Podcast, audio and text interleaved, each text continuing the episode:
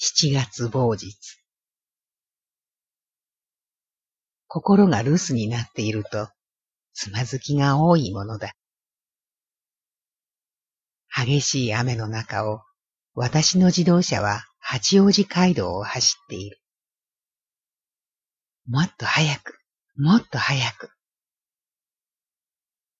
たまに自動車に乗るといい気持ちなる。雨の街に灯火が突き染めている。どこへ行く？どこだっていいわ？ガソリンが切れるまで走ってよ。運転台の松さんの頭が少しハゲかけている。バカハゲかしら。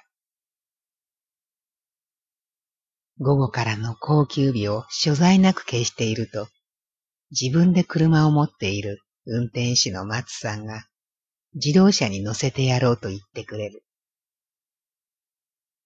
田無というところまで来ると、赤土へ自動車がこね上がってしまって、雨の降るくぬぎ林の小道に、自動車はぴたりと止まってしまった。遠くの眉ほどの山裾に明かりがついている霧で、残ざぶりの雨に混じって、地鳴りのように雷鳴がして、稲妻が光り出した。雷が鳴ると、せいせいしていい気持ちだけれど、死亡霊のフル自動車なので、雨がガラス窓に叩かれるたび、霧のようなしぶきが車室に入ってくる。その黄昏れたくぬぎの小道を自動車が一台通ったきりで、雨の怒号と雷と稲妻。こんな雨じゃ道へ出ることもできないわね。まっつぁんは黙ってタバコを吸っている。こんな善良そうな男に芝居もどきの魂胆はありえない。雨は冷たくていい気持ちだった。雷も雨も破れるような響きをしている。自動車は雨に打たれたまま夜のくぬぎ林に止まってしまった。私は何か切羽詰まったものを感じた。機械油臭い松さんのナッパ服を見ていると、私はおかしくもない笑いがこみ上げてきて仕方がない。十七八の娘ではないもの。私は逃げる道なんか上手に心得ている。私が作ろって言ったことは、あんたはまだ私を愛しているとも言わないじゃないの。暴力で来る愛情なんて私は大嫌いよ。私が可愛かったら、もっとおとなしくならなくちゃ嫌。私は男の腕に狼のような歯型を当てた。涙に胸がむせた。負けてなるものか。雨の夜が白みかけた頃、男は汚れたままの顔を緩めて眠っている。遠くで黎明を告げる鳥の声がしている。ほがらかな夏の朝なり。昨夜の汚い男の情熱なんか、ケロリとしたように、風が絹のように音を立てて流れてくる。この男があの人だったら、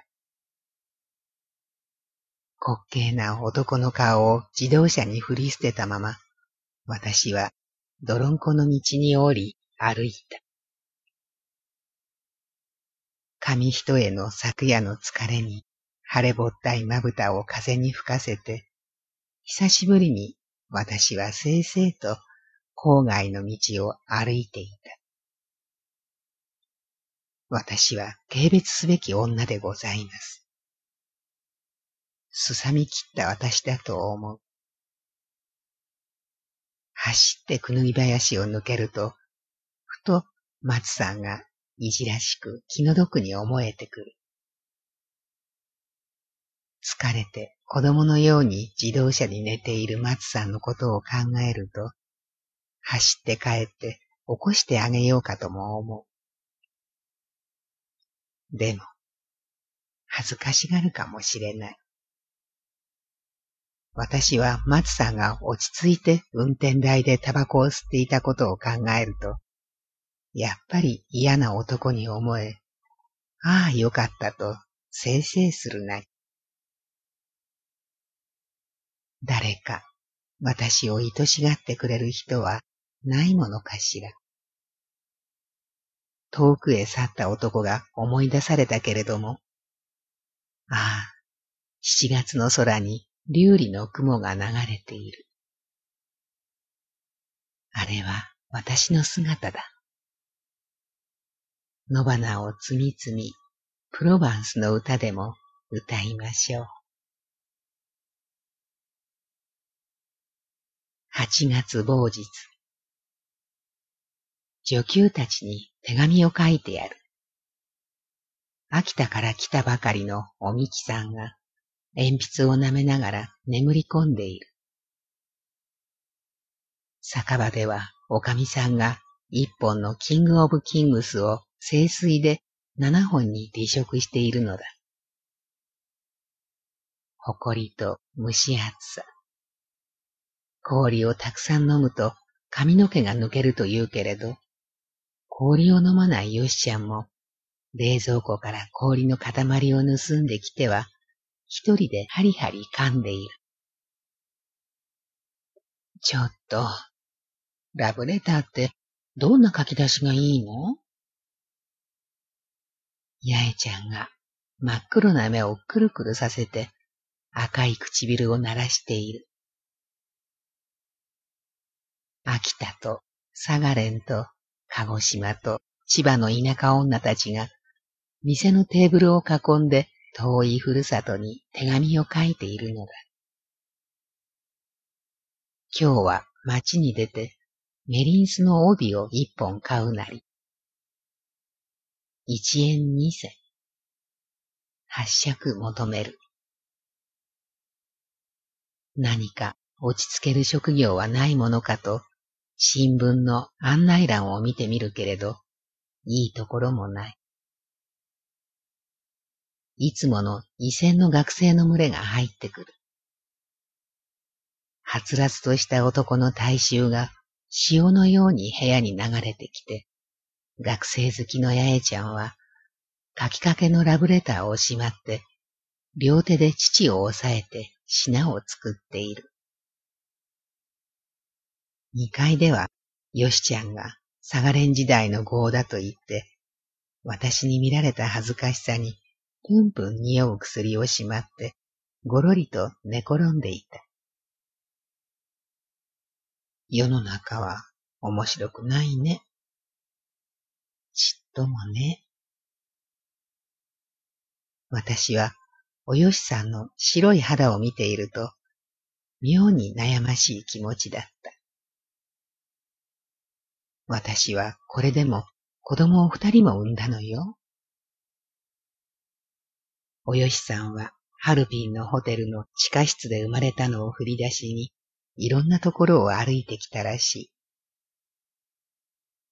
子供は朝鮮のお母さんに預けて、新しい男と東京へ流れてくると、およしさんはお決まりの男を養うためのカフェ生活だそうだ。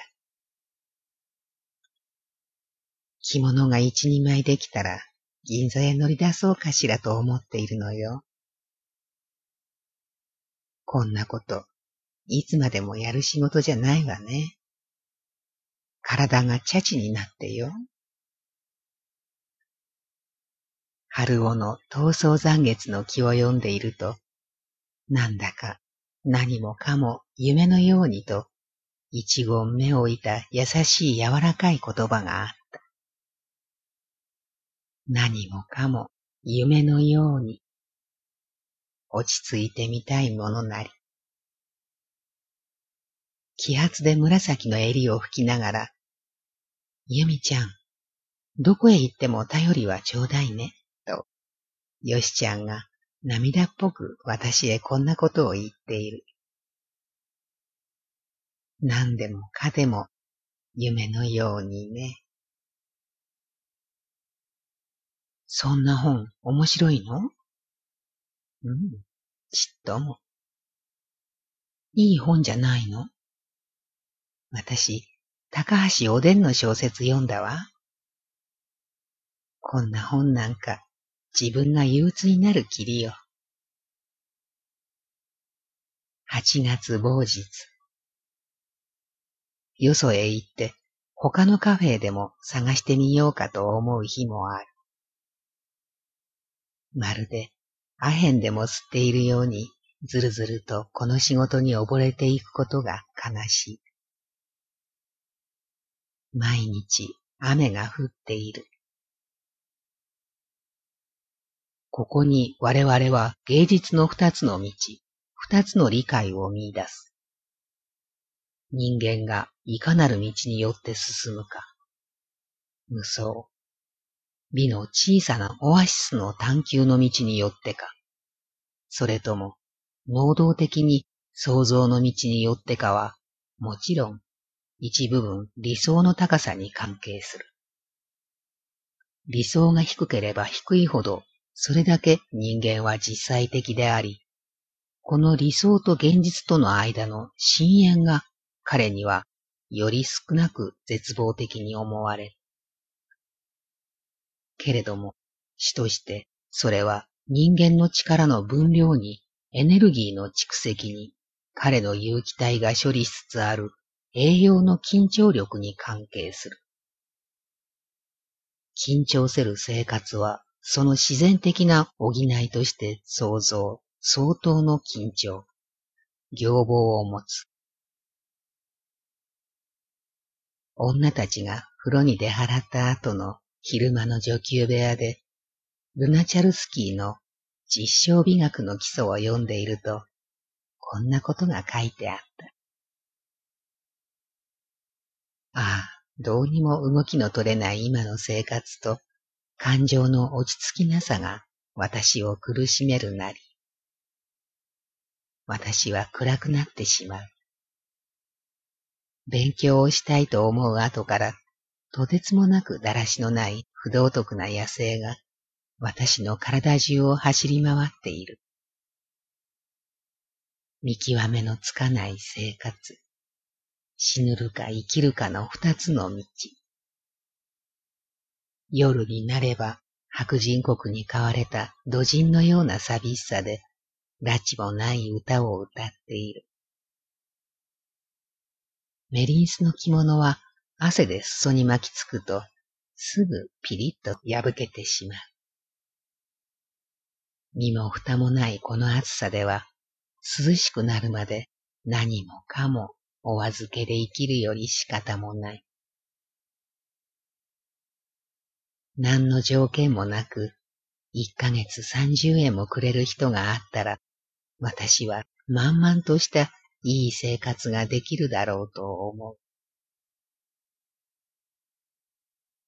十月某日。一尺四方の四角な天窓を眺めて、初めて紫色に澄んだ空を見たのだ。秋が来た。コック部屋でご飯を食べながら、私は遠い田舎の秋をどんなにか恋しく、懐かしく思った。秋はいいな。今日も一人の女が来ている。マシュマロのように白っぽい、ちょっと面白そうな女なり。ああ、嫌になってしまう。なぜか人が恋しい。どの客の顔も一つの商品に見えて、どの客の顔も疲れている。何でもいい。私は雑誌を読む真似をして、じっといろんなことを考えていた。やりきれない。何とかしなくては、全く自分で自分を朽ちさせてしまうようなものだ。10月某日。広いホールの中を片付けてしまって、初めて自分の体になったような気がした。本当にどうにかしなければならぬ。それは毎日毎晩思いながら考えながら部屋に帰るのだけれども、一日中立ってばかりいるので疲れて夢も見ずにすぐ寝てしまうのだ。寂しい。本当につまらない。住み込みは辛いと思う。そのうち通いにするように部屋を探したいと思うけれども、何分できることもできない。夜、寝てしまうのが惜しくて、暗い部屋の中でじっと目を開けていると、どぶのところだろう。虫が泣いている。冷たい涙が不甲斐なく流れて、泣くまいと思ってもせぐり上げる涙をどうすることもできない。何とかしなくてはと思いながら、古い蚊帳の中に、樺太の女や金沢の女たちと三人枕を並べているのが、私にはなんだか小店にさらされたナスのようでわびしかった。虫が鳴いてるわよ。そっと私が隣の脇さんにつぶやくと、本当にこんな晩は酒でも飲んで寝たいわね、とお秋さんが言う。はしご段の下に枕をしていたおとしさんまでが、へん、あの人でも思い出したかい？と言った。みんな寂しいお山の閑古鳥だ。うすら寒い秋の風が蚊帳の裾を吹いた。十二時だ。十月某日。少しばかりのお小遣いがたまったので、久しぶりに日本髪に行ってみる。日本髪はいいなぁ。きりりと元いを締めてもらうと、眉毛が引き締まって、たっぷりと水を含ませた瓶出しで前髪をかき上げると、ふっさりと前髪は額に垂れて違った人のように私も美しくなっている。鏡に色目を使ったって鏡が惚れてくれるばかり。こんなに綺麗に髪が言えた日には、どこかへ行きたいと思う。汽車に乗って遠くへ遠くへ行ってみたいと思う。隣の本屋で銀貨を一円札に変えてもらって、田舎へ出す手紙の中に入れておいた。喜ぶだろうと思う。手紙の中からお札が出てくることは私でも嬉しいもの。どら焼きを買ってみんなと食べた。今日はひどい嵐になり、雨がとてもよく降っている。こんな日は寂しい。足が石のように固く冷える。十月某日。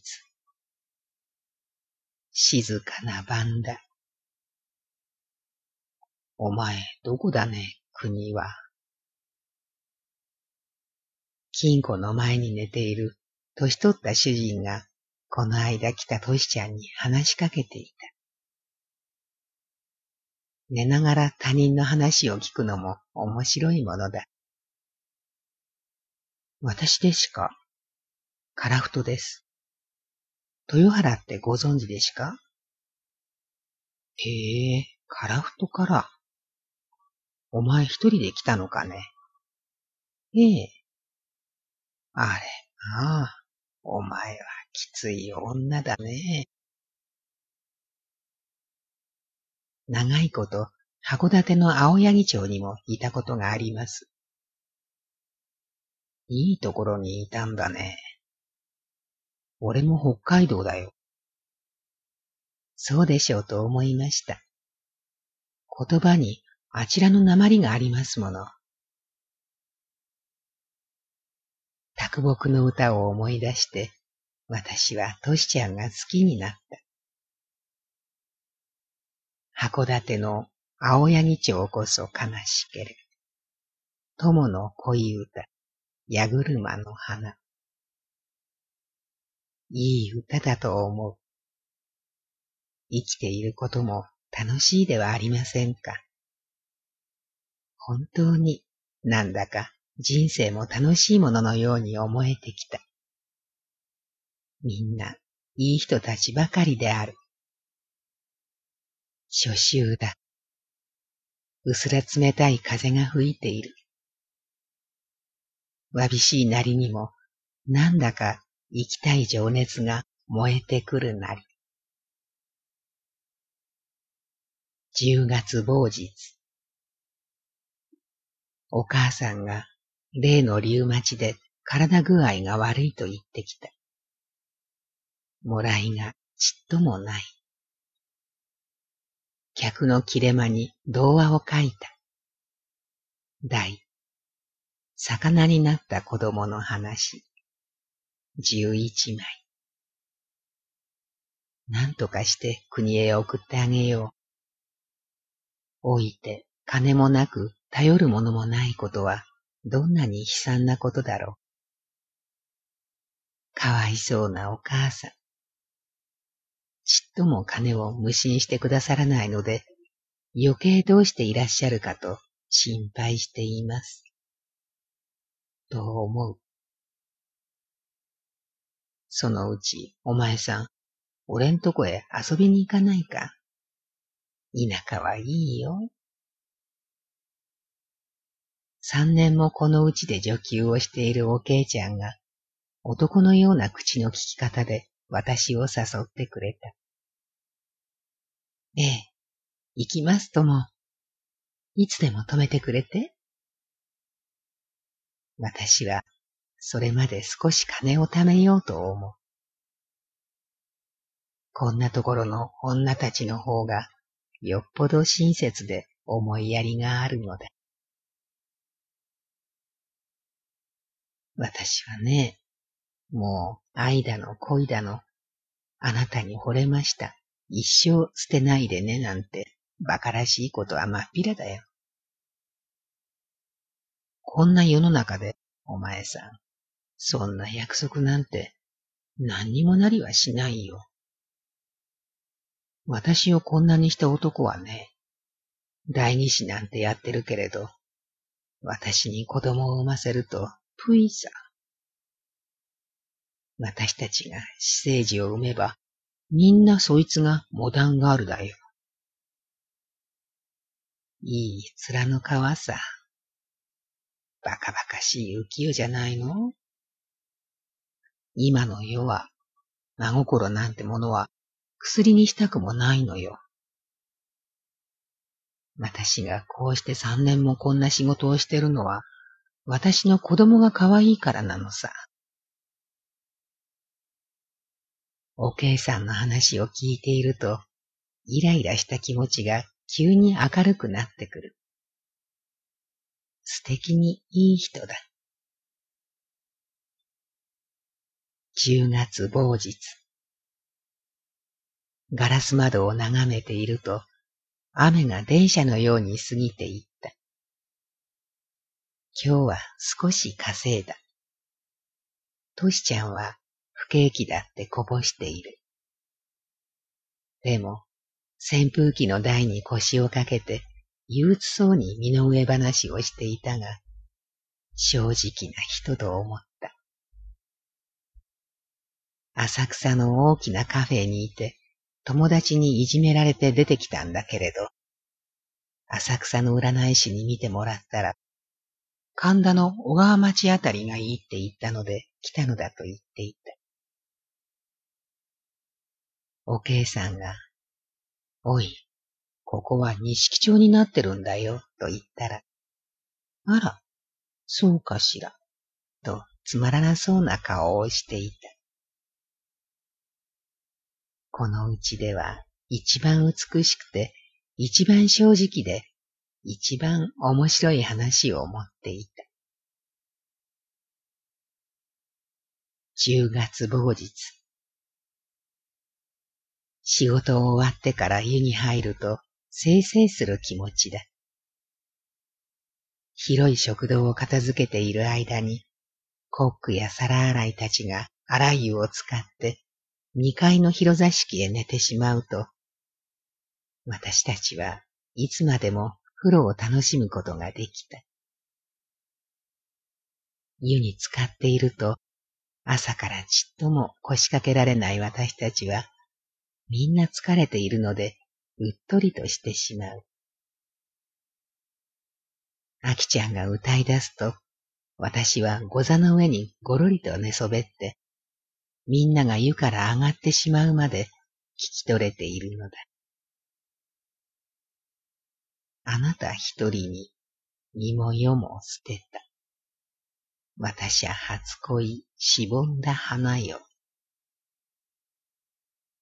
なんだか本当に可愛がってくれる人が欲しくなった。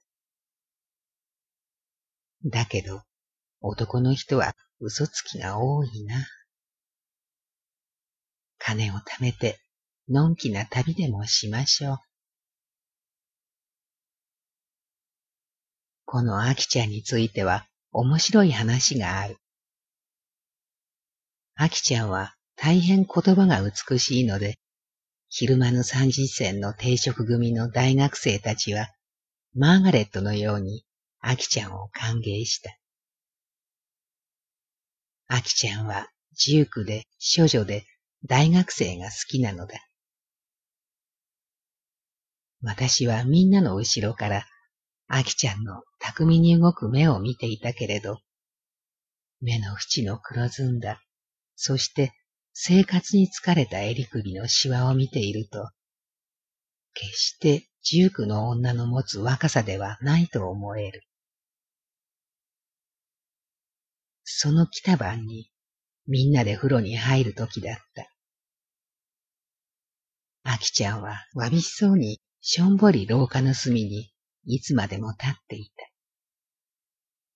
おい、アキちゃん。風呂へ入って汗を流さないと体が腐ってしまうよ。おけいさんは歯ブラシを使いながら大声で呼び立てると、やがてアキちゃんは手ぬぐいで胸を隠しながら、そっと二坪ばかりの風呂へ入ってきた。お前さんは赤ん坊を産んだことがあるんだろ？うおけいちゃんがそんなことを聞いている。庭は一面に真っ白だ。お前、忘れやしないだろうね。竜馬。ほら、あの長い並木道がまるで伸ばした帯川のようにどこまでもまっすぐに長く続いて、月夜の晩にはキラキラ光る。お前、覚えているだろ？忘れやしないだろ？そうだよ。この桜の園まで借金の方に売られてしまうのだからね。どうも不思議だと言ってみたところで仕方がない。と、桜の園のガーエフの独白を別れたあの人はよく言っていたものだ。私はなんだか塩っぽい追憶にふけっていて、歪んだガラス窓の大きい月を見ていた。おけいさんが甲高い声で何か言っていた。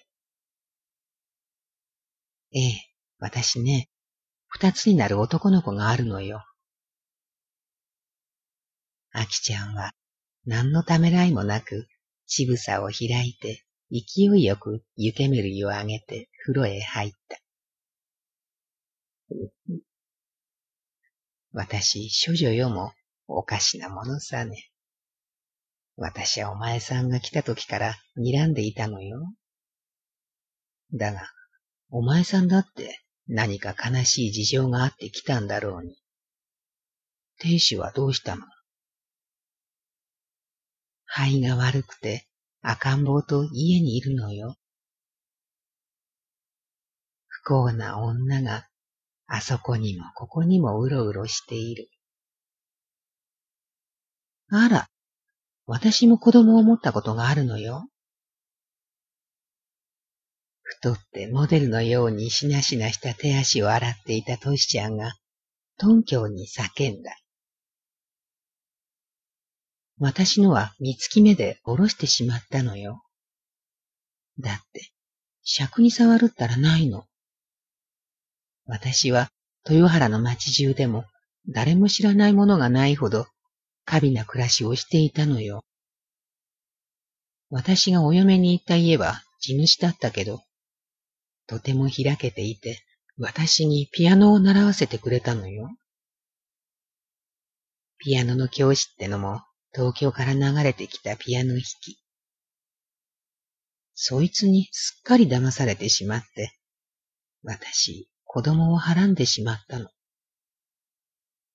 そいつの子供だってことは、ちゃんとわかっていたから言ってやったわ。そしたら、そいつの言い分がいいじゃないの。旦那さんの子にしときなさい、だってさ。だから、私悔しくて、そんな奴の子供なんか産んじゃ大変だと思って、からしを茶碗いっぱい溶いて飲んだわよ。どこまで逃げたって、追っかけていって、人の前で唾を引っ掛けてやるつもりよ。まあ、偉いね、あんたは。仲間らしい惨事がしばしやまなかった。おけいさんは飛び上がって風呂水を何度も何度もトシちゃんの背中にかけてやっていた。私は行き詰まるような切なさで感心している。弱い私。弱い私。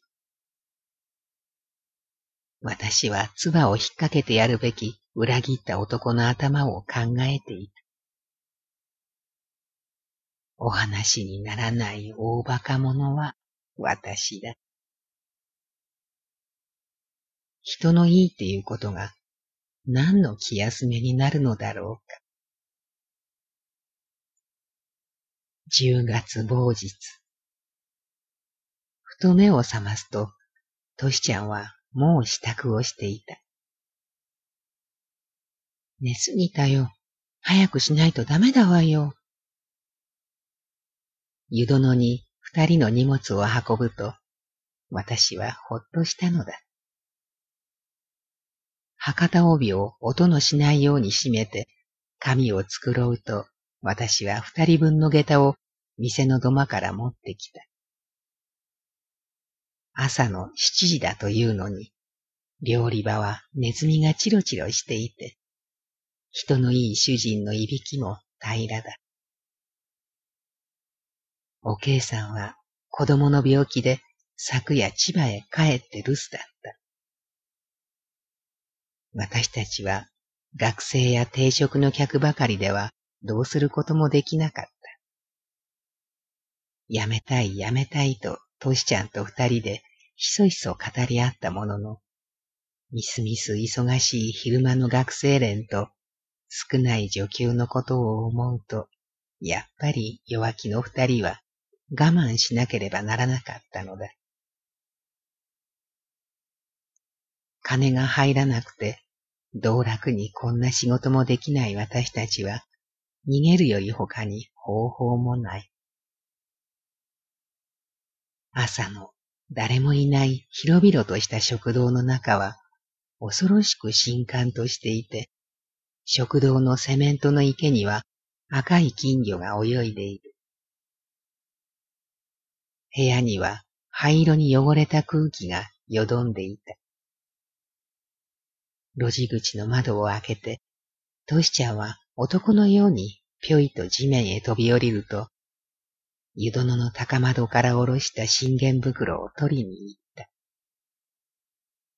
私は二三冊の本と化粧道具を包んだ小さな筒にきりだった。まあ、こんなにあるの。トシちゃんは、おのぼりさんのような格好で、蛇の目の傘と空色のパラソルを持ってくる。それに、樽のような信玄袋を持っていて、これはまるで切実な一つの漫画のようだった。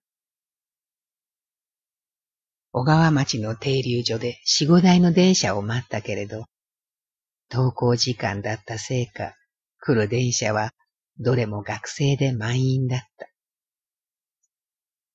往来の人に笑われながら朝のすがすがしい光を浴びていると、顔も洗わない昨夜からの私たちは薄汚く見えただろう。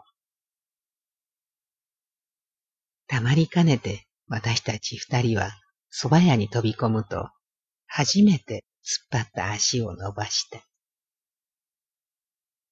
蕎麦屋の出前持ちの親切で、円卓を一台頼んでもらうと、二人は約束しておいた新宿の八百屋の二階へ越していっ自動車に乗っていると、全く生きることに自信が持てなかった。ぺしゃんこに疲れ果ててしまって、水がやけに飲みたかった。大丈夫よ。あんなうちなんか出てきた方がいいのよ。自分の意志通りに動けば、私は後悔なんてしないことよ。元気を出して働くわね。あんたは一生懸命勉強するといいわ。私は目を伏せていると、涙が溢れて仕方がなかった。たとえ、トシちゃんの言ったことが、センチメンタルな少女らしい夢のようなことであったとしても、今の頼りない身には、ただわけもなく嬉しかった。ああ、国へ帰りましょう。お母さんの胸の中へ走って帰りましょう。自動車の窓から朝の健康な青空を見上げた。